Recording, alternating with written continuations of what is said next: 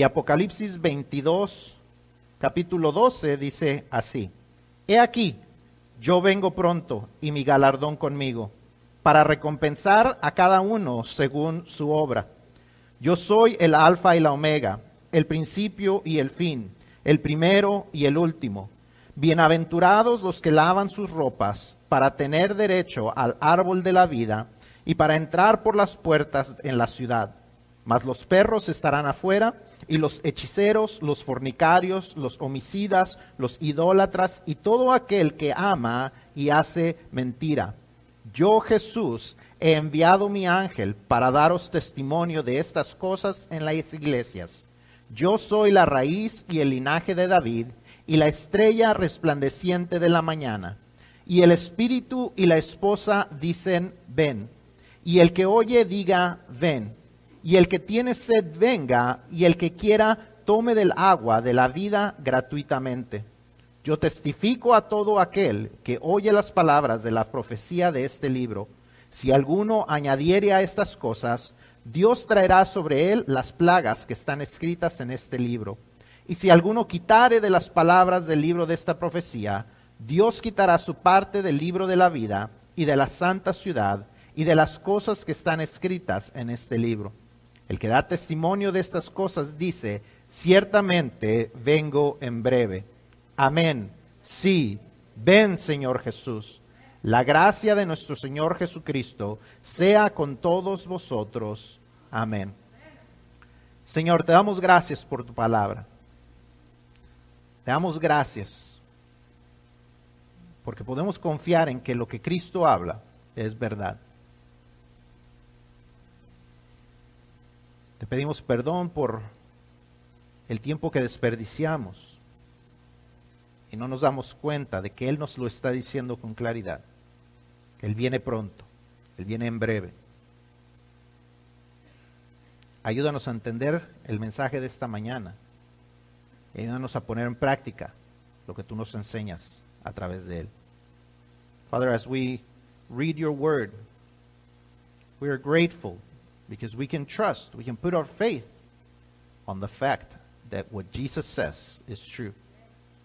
On the fact that he says he is coming and he is coming soon.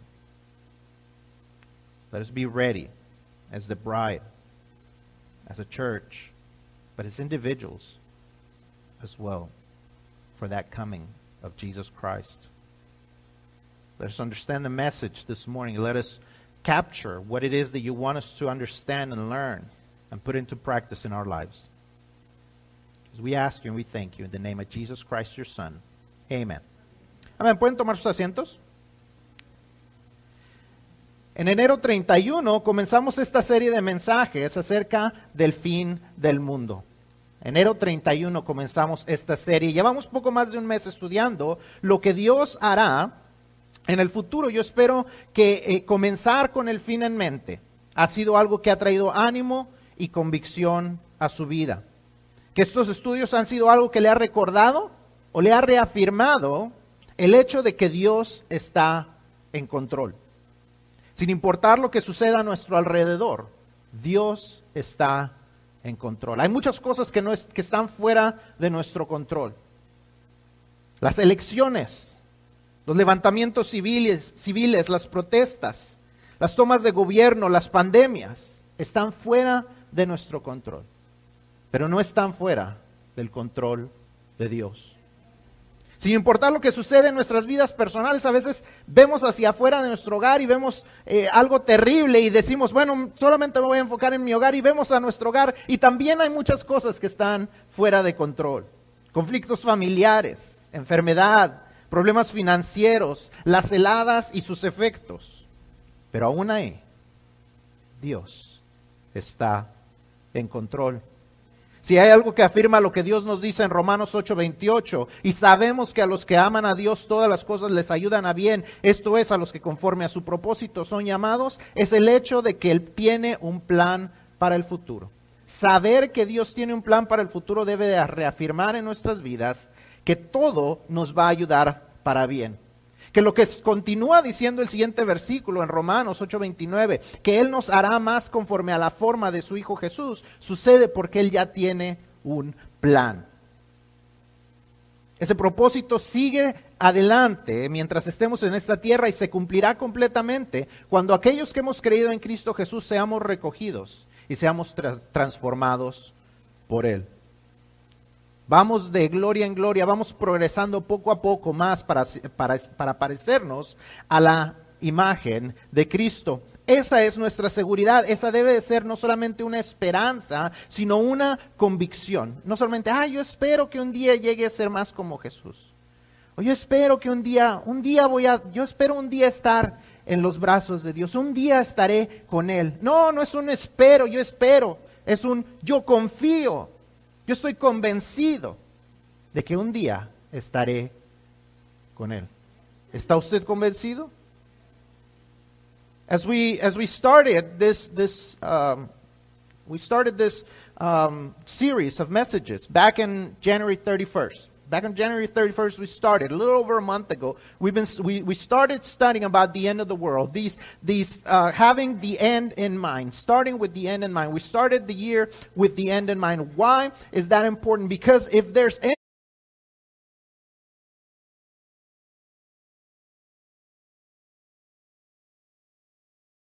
anything that we have to be certain of is that God has a plan. That God has a plan. Not only does He have a, a, a plan for our lives, because many things, many times we focus so much on ourselves and say, "Oh, God has a plan for my life." Well, not only that, but God has a greater plan than your life. See, God isn't so much concerned about your life specifically as much as a way greater plan that He wants you to be a part of. And He has a plan. So, so many of the things that we see out of control around our lives, we got to understand that they may be out of our control, but they're not outside of God's control. See, we may have no control of what happens with politics, we have no control of what happens um, with all the protests, with the riots. We may have no, no control of the people who wear masks in stores or not. We may have no control of those things. We might have no control of, of certain things in our, in, in our family life, the, the things that happen with our parents or with our children, the things that happen with those around us. We, they might be outside of our control. But what we got to understand is that nothing is out of, outside of God's control. If there's anything that can that, that, that will make a reality this verse in Romans 8:28, we know that all things work together for the good of those who love God, who are called according to his purpose, is the fact that he has a plan.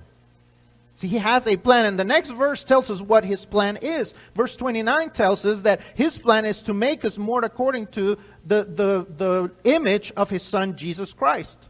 See, when we think about when he says all things work together for our good, sometimes we think, oh, everything works together for my comfort or for my well being or for my likings. But see, that's not what God says. He says that He's working for our greater good, which is to make you more and more like Jesus Christ. And He has a plan for that. And knowing that He has a way greater plan than just my life, and He wants me to be a part of it, that the purpose of my life is not just to fulfill my purpose, but it's to fulfill His purpose. The purpose of a great God, the great, the great creator of the entire universe who has lived forever and will live forever. That has to remind me that my life is important.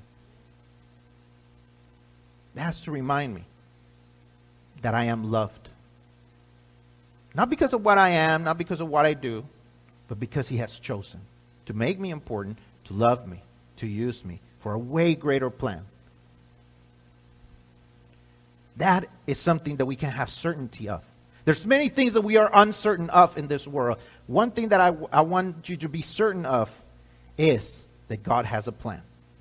That none of what is happening is an accident. That none of what happens is, is outside of God's control. None of what happens is a surprise to God. None of what happens, he has to come up with a plan B.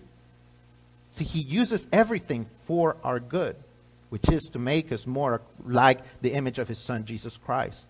And he uses everything around us for that. Hoy terminaremos nuestro estudio en el tema del fin del mundo. Estudiaremos acerca de nuestro futuro hogar eterno y cuál es nuestra parte para que esto suceda.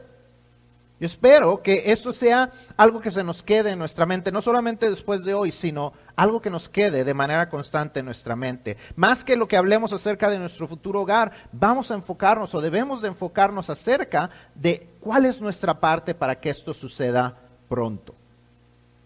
¿Qué es lo que tenemos que hacer para que esto suceda pronto? Para que ese hogar que nosotros queremos y que la Biblia nos describe pueda ser nuestro hogar.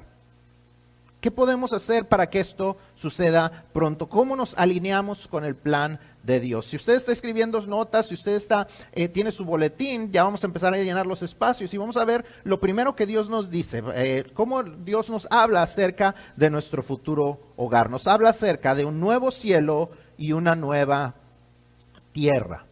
So as we finish today the series, we're going to be talking about the end of the world as we know it. We're going to be talking about the end of the story as He has revealed it to us, which is our eternal home in heaven. We're going to be talking about what it is. Is it our eternal home in heaven? We're going to be answering that question. We're going to be talking about what is our future home for eternity and what it is that we have to do for that to come and happen. Because, see, God, as I said, He has a great plan, and we take part in that plan. And we need to do our part in that plan for it to happen sooner rather than later. Un cielo nuevo y una tierra nueva. Apocalipsis 21.1 comienza hablándonos acerca de un cielo nuevo y una tierra nueva. Un nuevo cielo, una tierra nueva que será en el lugar de nuestra habitación. Dos cosas que tenemos que notar son estas. Al contrario de las creencias que normalmente tenemos, nosotros no vamos a vivir en el cielo por la eternidad. Normalmente nosotros pensamos, ah, yo cuando me muera voy a estar en el cielo eternamente. Déjeme decir que la Biblia no, es, no nos enseña eso. La Biblia nos enseña algo distinto y mucho mejor. Y lo vamos a ir viendo más adelante. Eh, y esto, eh, estos versículos, estos capítulos, perdón, estos últimos dos capítulos de Apocalipsis 21 y 22, eh, nos, nos dicen o nos hablan, es, es todo lo que la Biblia nos habla en realidad acerca de este de ese futuro hogar que tenemos. Solamente estos dos capítulos, de tantos miles de capítulos que hay en la Biblia, de tantos miles de versículos y capítulos que hay en la Biblia, solamente estos dos se enfocan en cómo será nuestro futuro. Mi opinión, no estoy diciendo que así son o que esta es la razón, es mi opinión. Casi nunca les digo eso o lo aclaro, pero esta es mi opinión. No, no digan, el, el pastor enseña que la Biblia dice esto. Esta es mi opinión personal. Mi opinión personal. ¿Por qué Dios no nos describe esto? Porque solamente Dios nos dice esto en estos dos capítulos. No es porque no sea importante, sino porque en realidad no hay palabras que puedan describir cómo será nuestro futuro hogar. No hay palabras en lenguaje humano para describir cómo será nuestro lugar. No hay palabras. Dios nos lo describe y, eh, Juan, Juan, por medio de la revelación que Dios le da, nos describe cómo será, pero ah, si usted tiene su boletín, usted puede ver una lista, adentro viene una hojita y si no le dieron hojita, este, es culpa mía y se la puede pedir más tarde a, a, Paola, porque creo que los que tomaron su boletín temprano no les dieron la hojita, pero hay una hojita con todas las descripciones o la mayoría de las descripciones que estos dos capítulos nos dicen acerca de nuestro nuevo hogar. Y eso es solamente un poco. Eso es solamente lo que las palabras de, de, Juan, inspiradas por Dios y por la visión que él pudo tener, pudieron escribir. Esa listota. ¿Cuánto más será lo que no se nos pudo describir? Porque no hay palabras para describir la gloria y la grandeza de lo que Dios ha hecho.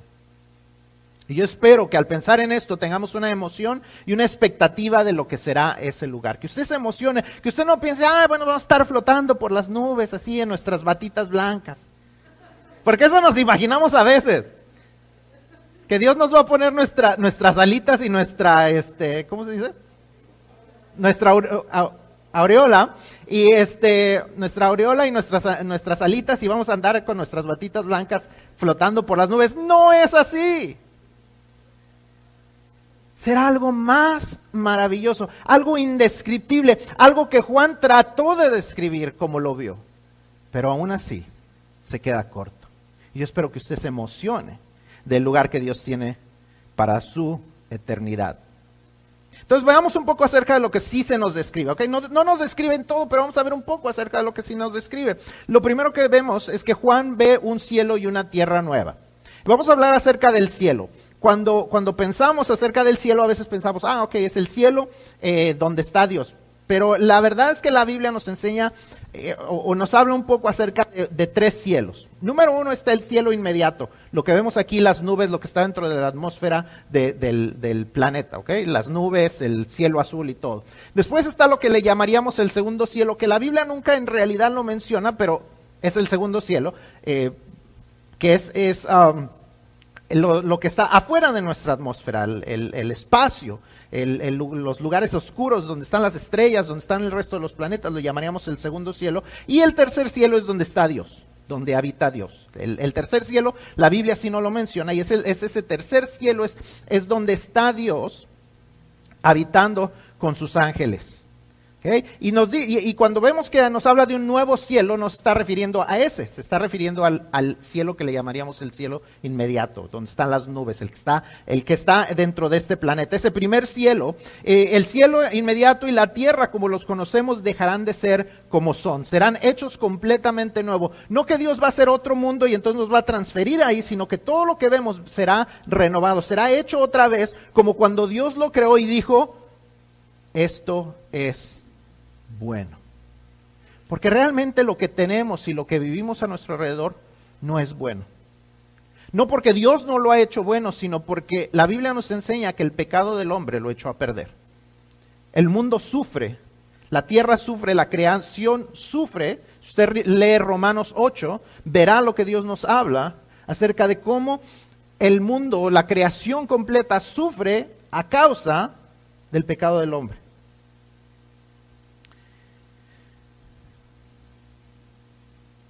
Cuando venga Dios a habitar entre nosotros, cuando la presencia de Cristo esté aquí, todo será hecho nuevo, sin los indicios de la maldición que trajo nuestro pecado. Génesis 3:17 nos dice que a causa del pecado de Adán, la tierra fue maldita. Pero Romanos 8 y Romanos 8, 20 al 22 nos habla del sufrimiento por el que la creación está pasando a causa del pecado. Cuando la gente dice, ay, es que hubo un terremoto aquí o hubo un huracán allá, eh, es el pecado de la gente. Como si nomás esa gente pecara, nadie más peca, nomás los de ese pueblito o de esa ciudad. ¿Verdad? La gente decía cuando vino Katrina, oh, es que Nueva Orleans es una ciudad llena de pecado y por eso les cayó el huracán. En parte, pero la verdad es que la tierra completa gime en todos lados por el pecado, no solamente de la gente de Nueva Orleans, sino por el pecado de todos nosotros, porque todos pecamos, porque todos participamos de ese pecado, de esa maldición que vino por Adán, y la tierra gime a causa del pecado, porque está, está aprisionada por esa maldición, no porque la creación hizo algo malo, sino porque el hombre hizo algo malo. Pero finalmente, cuando, cuando venga la presencia de Dios se hará, se, responderá el gemir de la creación que pide ser rescatada. Y ya no habrá más desastres naturales, porque la presencia de Dios hará todo nuevo. Por eso sabemos que no iremos a vivir al cielo por la eternidad, sino que sucederá algo mejor. Dios vendrá a vivir aquí entre nosotros y traerá a su hogar la nueva Jerusalén para estar con nosotros en una tierra nueva por la eternidad. Vamos a vivir en algo perfecto, en algo como nunca lo hemos conocido. Por eso les digo que no hay descripción real suficiente para decirnos lo que será que Dios viva entre nosotros, que descienda su ciudad santa, la nueva Jerusalén, y Dios esté viviendo con nosotros. Una de las cosas que está en la lista de las cosas que sucederá es que veremos a Dios cara a cara.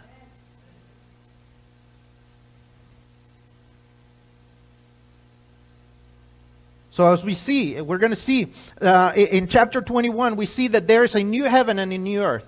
There's a new heaven and a new earth. This earth that we see is going to be made new.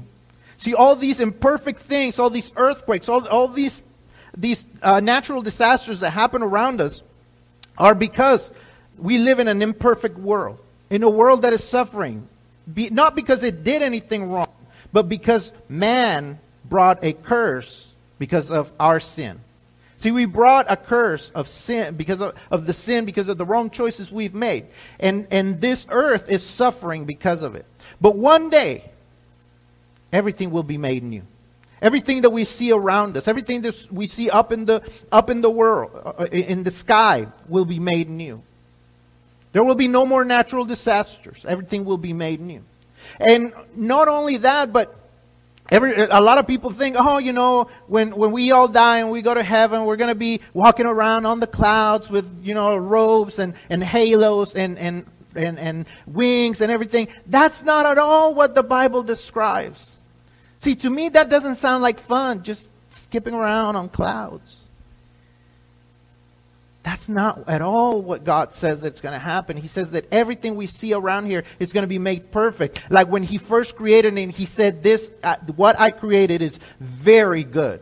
See, uh, in Genesis chapter one, when He creates everything, at the end of everything that He creates, He says, he says everything is very good. Every day as he, he, he made something, he said, and it was good and it was good. But then on the very last day, it says, and when he finished, he said it was very good. So the creation that he did, it was so perfect. He said, That's pretty good. I did pretty well. I made the world perfect. And that's what we're going to get to see again. We're going to get to see the perfection of what he built originally. But not only that, it says that his holy city, the New Jerusalem, will come and be down here. So we're not going to go up there and skip on, on, on clouds. He, it's going to be something way better, which, which is that God is going to come and live among us. That we're going to get to see him. One of the verses that you see in, the little list that's in the bulletin is that we will get to see God face to face. Something that has never, ever happened. We have never actually seen God face to face, but He promises that when He brings His holy city, He will live among us and we will get to see Him and we will get to see God face to face. See, in the Old Testament, it says that nobody can see God because anybody who sees God's face will die. But now we will get to see Him. And not only that, we will get to live and live eternally. That is what we can do. That's what we can hope for. Not only hope for, but we can actually be certain of. And I hope you get excited about that. That your life is going to be so much better, something that's going to be undescribable when you trust Jesus as your Lord and Savior. That this earth will no longer be suffering. That we will no longer see earthquakes and things destroy, destroyed. We will no longer see destruction because He will make everything perfect when He brings about His holy city and lives with us. Entonces hablemos un poco acerca de la Nueva Jerusalén. Apocalipsis 21 del 2 al capítulo 22, 5 es una larga descripción que no, nos vamos a, no la vamos a leer toda porque no tenemos el tiempo. Pero nos va a describir cómo será la nueva tierra, el nuevo cielo, cuando la habitación de Dios, la nueva Jerusalén, descienda del cielo y esté en medio de nosotros. Una ciudad tan hermosa que aún la descripción de Juan, como les digo, nuestra propia imaginación, lo que pintan, muchos artistas han tratado de pintar, de dibujar esa ciudad y aún así la verdad es que se quedan cortos en ilustrar la majestuosidad de esa ciudad. Juan nos da múltiples descripciones. Cuando usted haga tiempo durante la semana, lea todo lo que está en esos dos capítulos. Está esa lista eh, en su boletín. Pero entre ellas vamos a ver algunas de las cosas de cómo será el lugar donde habitaremos para siempre. El versículo 4 del capítulo 21 nos dice, no habrá muerte, llanto o dolor. Llevamos más de 500 mil personas muertas simplemente por el coronavirus. 500 mil familias afectadas. 500 mil personas llorando, 500 mil personas que murieron y sufrieron. Pero cuando Él venga no habrá más llanto, muerte ni dolor. Versículo 23 nos dice que no habrá sol ni luna porque Dios iluminará todo. Versículo 27 nos dice que no habrá más pecado. Ya no nos preocuparemos de que alguien nos haga el mal porque no habrá más pecado. Ni nos preocuparemos de nosotros hacerle el mal a alguien porque no habrá más pecado. capítulo 22, versículo 2, nos dice que habrá alimento y salud. Yo no sé cuántos de ustedes en algún momento de su vida le ha tocado sufrir porque no tenía que comer. Nunca volverse, volverá a suceder. No sé cuántos de ustedes han sufrido enfermedad o están sufriendo enfermedad, pero nos dice que habrá salud. Versículo 3 nos dice, no habrá más maldición. Versículo 4 nos dice que podremos ver a Dios cara a cara.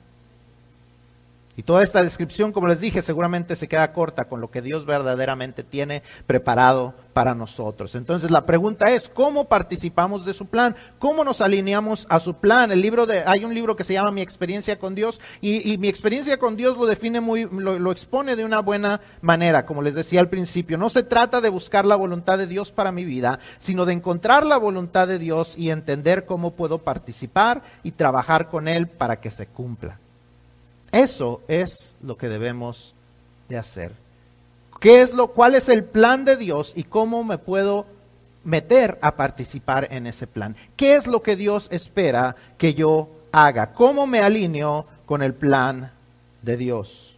Eh, eh, as we see in Revelation 21, verses 2 um, through, 20, through chapter 22, verses 5, it, see, it shows us what, what the New Jerusalem what the city of Jerusalem, the new city of Jerusalem, will be like. It's a very long description of what the new earth and the new heavens will be like when God lives among us, when the new Jerusalem is set in the middle of everything. It will be such a beautiful city that, as I said, the Bible does not, the, the, the words, the human words, are unable to describe everything that will be. And in this attempt, even in this attempt, we see so many descriptions. In the bulletin, there's a small page that has all these descriptions, all the things that we will see. We're going to focus on a few this morning, but I, I invite you to read that whole list of what everything will be like. And even then, I think it falls short of what it really will be like. But one of the things, or a few of the things that the Bible says that will happen, there will be no more death, crying, or pain. Verse 4. Verse 23, there will be no more sun and moon, because God will be, will be the light of the world. Verse 27 tells us there will be no more sin. We won't have to worry about someone harming us or us harming someone because there will be no more sin. Chapter 22, verse 2 says there will be food and health for the nations. We no longer will have to see those suffering of hunger. Children throughout the world that are their images hurt us when we see them. No longer will we see that. There will be no more curses. Chapter 3, or verse 3, chapter 22. Verse 4 says we, we, will, we will be able to see God face to face. So, like I said, there's just no way that human words can truly describe what it will be like to see God face to face. I hope that brings a great expectation to you. What will it be like to get to see the God of the universe face to face. To see Jesus, the one who died on the cross for you, to be able to see him face to face. He has been described so many times. He has been drawn so many times, just like the city of Jerusalem has been drawn so many times. But to actually see him face to face, what will it be like? Not only that, but to be able to come to him, to speak to him, to worship him face to face. So, as I said, we cannot spend too much time on the description because it's just not going to be enough.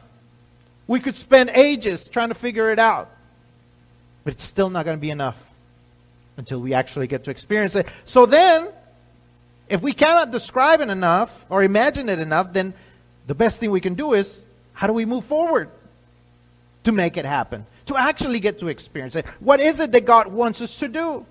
See, the book, my, uh, Experiencing God, says that we should not think so much about finding God's will for my life, but I should actually worry more about finding God's will and how do I work alongside Him to make it happen. How do I participate in His will?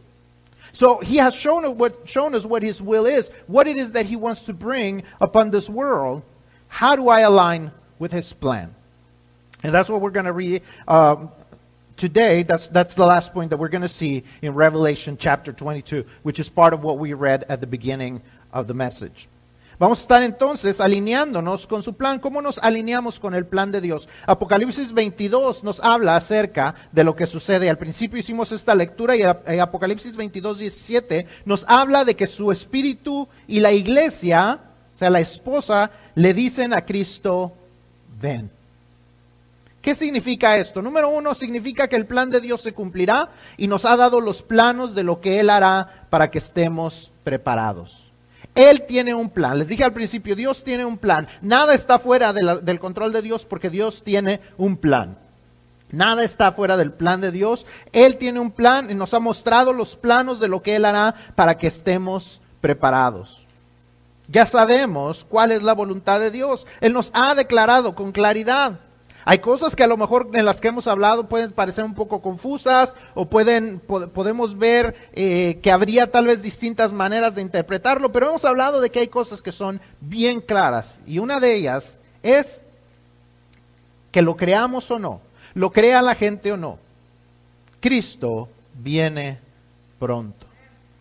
El versículo 7, el versículo 12 y el versículo 20 nos dicen que Cristo viene pronto pronto. Y la gente dice, ah, pues eso, eso se escribió en el primer siglo, ya llevamos dos mil años y todavía no sucede.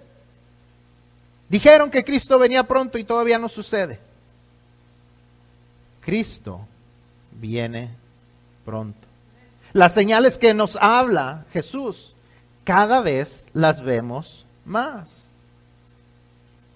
Cada vez vemos más las señales que Cristo nos dijo, que podíamos estar viéndolas y decir, Cristo viene pronto. Lo creamos o no, Cristo viene pronto. Lo contemos o no, le digamos a la gente o no, Cristo viene pronto. Pero si en realidad somos creyentes, si en realidad, en realidad somos la iglesia, Debemos hacer a un lado nuestros deseos, nuestros sueños, nuestros anhelos y primordialmente debemos estar deseando que el Señor venga. ¿Cuándo fue la última vez que hicimos esto? Honestamente yo no lo he hecho. A veces nos enfocamos tanto en nuestra vida, en nuestros sueños, en nuestros anhelos, en lo que queremos para nosotros, para nuestros hijos, que nos olvidamos de pensar que queremos que Cristo venga pronto. Es decimos, ah, es que yo espero, eh, yo espero ver a mis hijos casarse, yo espero, yo espero criar a mis nietos, ayudar en la crianza de mis nietos, ah, yo espero ver todas esas cosas. Y, y no que esté mal, Pero creo que a veces pensamos, tal vez directamente o tal vez indirectamente, o tal vez lo aceptaríamos y tal vez no. Pero creo que a veces quisiéramos decir, y no nos atrevemos a decirlo, Cristo ven, pero no vengas tan pronto. Cristo ven, pero deja que mi, deja que mi chilpayate crezca. Deja que mis hijos se casen. Déjame ver a mis nietos. Déjame ver a mis bisnietos. Y así nos la llevamos. Y decimos, la iglesia dice ven, pero la iglesia en verdad dice ven.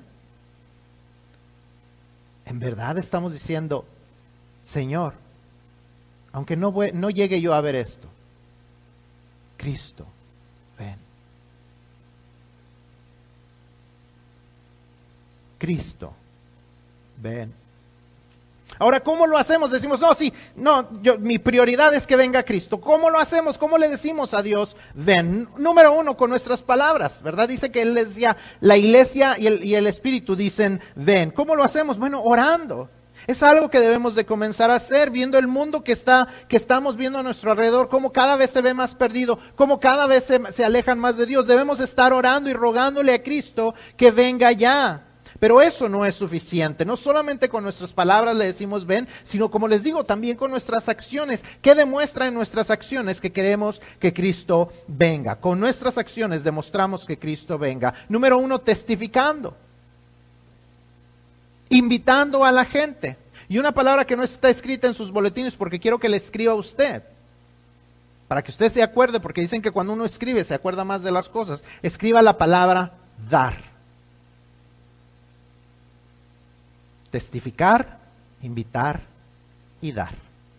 Testificar, invitar y dar. ¿Cómo le digo a Cristo que quiero que venga? Invitando, testificándole a otros y dando para que más gente conozca a Cristo. Que seamos fieles. Yo les voy a decir una cosa y, no sé cómo lo tomen. No sé cómo lo tomen. A lo mejor se van a molestar. Pero pues ni modo. El año pasado, cuando dieron el primer cheque de, del estímulo, miren, los diezmos, cuando en diciembre, al final de diciembre, los dieron, yo no sé qué pasó, pero no hubo un impacto como hubo la primera vez. acaban de anunciar que acaban de aprobar otros. Vamos a ver cómo está marzo. Vamos a ver qué sucede en marzo.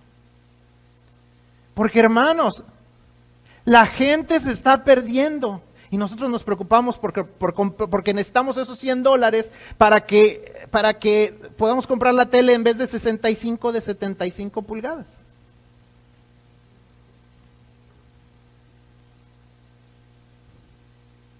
¿En verdad le decimos a Cristo, ven? ¿O nos preocupamos más por lo que queremos tener? Por lo que queremos disfrutar. La iglesia le dice, ven a Cristo cuando testifica, invita y da. ¿Por qué les digo esto? Porque Mateo 24, 14, Jesús hablando dice esto, y será predicado este Evangelio del Reino en todo el mundo para testimonio a todas las naciones, y entonces vendrá el fin. ¿Por qué no ha venido el fin? ¿Por qué no se ha testificado a todo el mundo? ¿Por qué no se ha testificado a todo el mundo? ¿Qué nos dice Romanos 10? ¿Cómo pues oirán si no hay quien les predique? ¿Y cómo predicarán si no son enviados? ¿Y cómo los vamos a enviar? No dice esto el capítulo, pero mi pregunta es, ¿cómo los vamos a enviar si no estamos dando?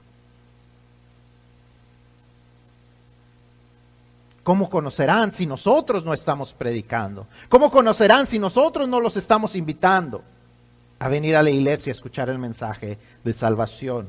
¿Cómo le decimos a Dios, ven? ¿Cómo le decimos a Jesús, ven? Con nuestras acciones, testificando, invitando y dando.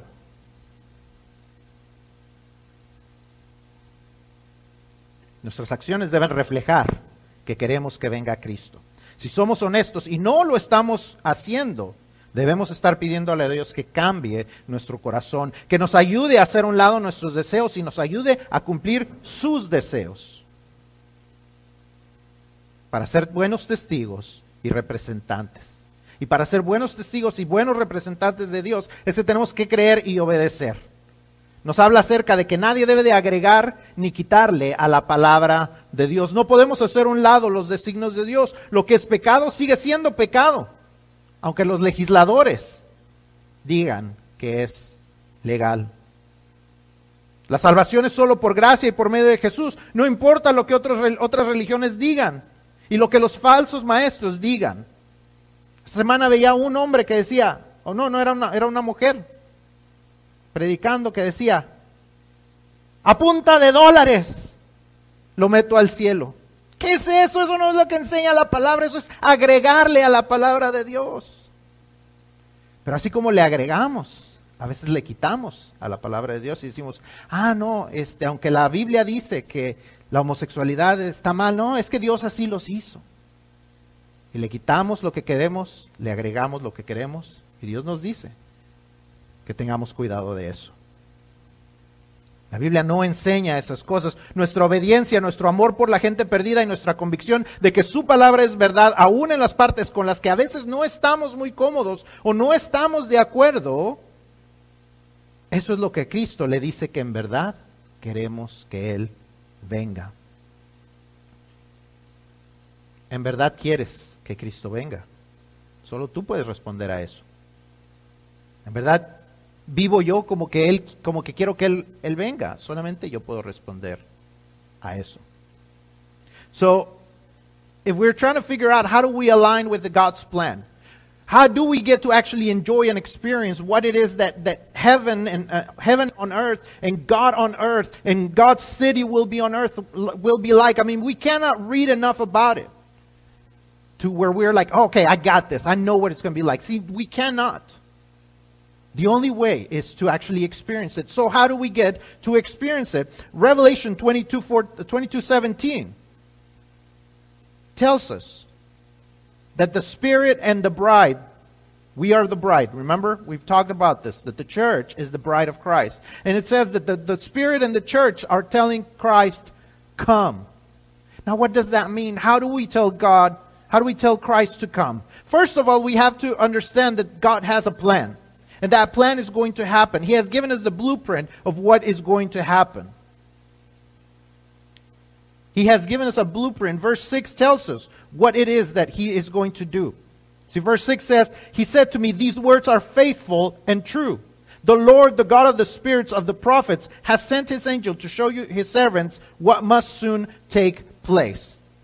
Then verses 12, 7, 12, and 20 tells us that Jesus is coming soon. Whether we like it or not, whether we are accepted or not, whether we believe it or not, Jesus is coming soon.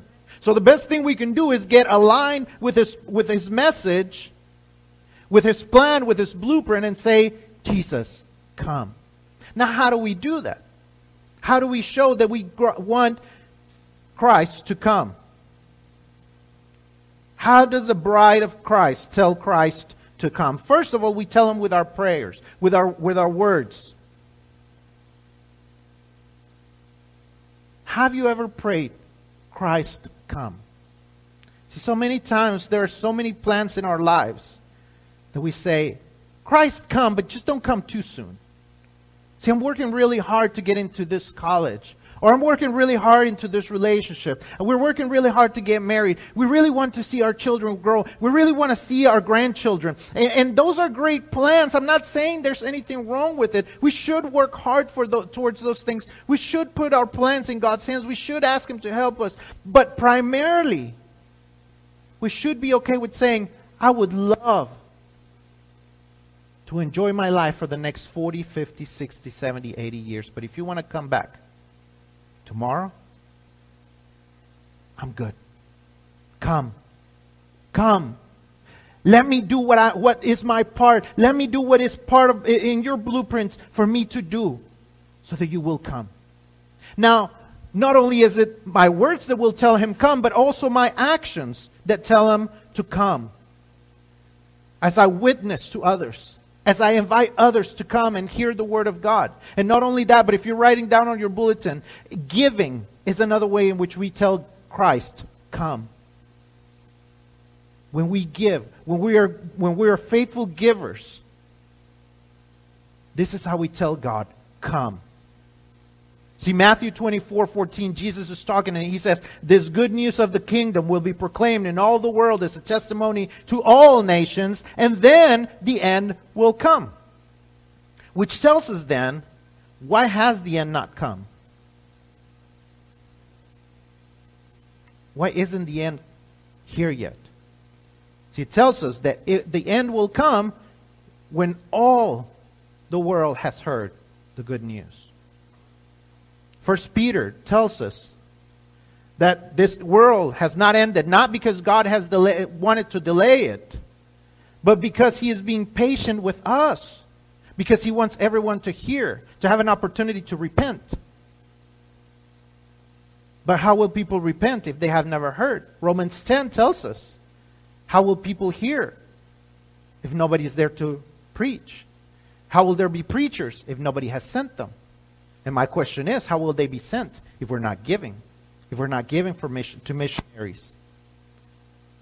If we're not giving out of what God has given us? See, we say, yes, Jesus, come, but are our actions showing that we want him to come? Or are other things more important? See, when people got their stimulus check last year, the very first one, I saw the giving, the church giving like this. And it was like, man, people are really trusting God that they're going to have enough. But then when the second stimulus check came, giving stayed like this.